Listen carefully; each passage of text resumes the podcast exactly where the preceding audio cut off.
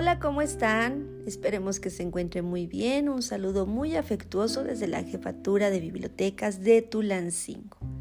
Ocho estanterías abiertas para todos ustedes donde pueden encontrar muchísimos títulos, muchísimos autores. Y hablando de autores, hoy les voy a platicar un poquito de la vida y obra de un gran hidalguense, nacido en Actopan un 9 de julio de 1877.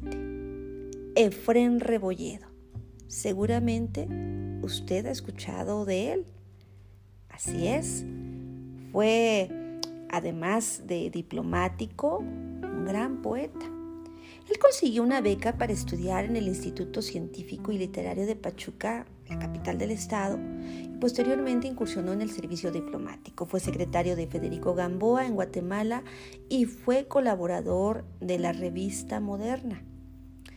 Cabe señalar que Efren Rebolledo viajó a Asia, estuvo también eh, no solamente, además de Japón, siete años, estuvo un año en China pero cuando regresa a México lo hace como diputado y se caracteriza por varias cosas, sobre todo por la defensa de los pobladores en el Valle del Mezquital en aquellos años.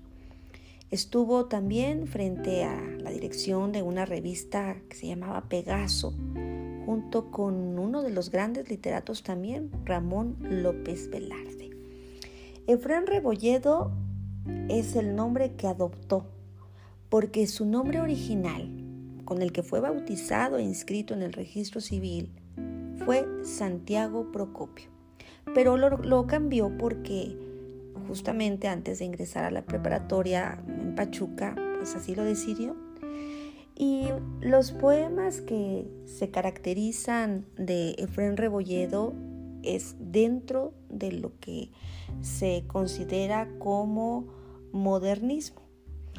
Hoy vamos a leer un pequeño fragmento de una de sus muchas producciones poéticas, porque su obra está formada por una decena de libros de poesía, antologías, obra de teatro y también de tres o cuatro noveletas.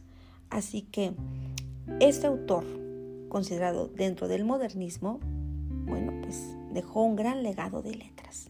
En esta ocasión vamos a leer algunos fragmentos de Reliquia que se lo dedicó a sus amigos, los redactores y dibujantes de la revista Moderna de México y esperemos que les guste.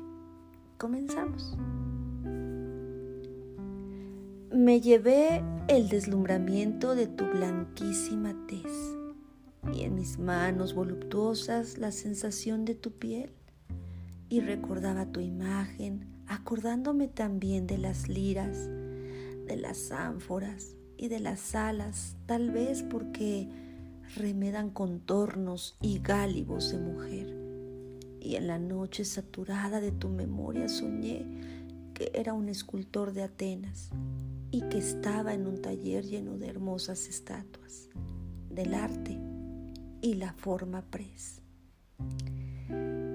Si te gustó, te invitamos a que termines de leerlo.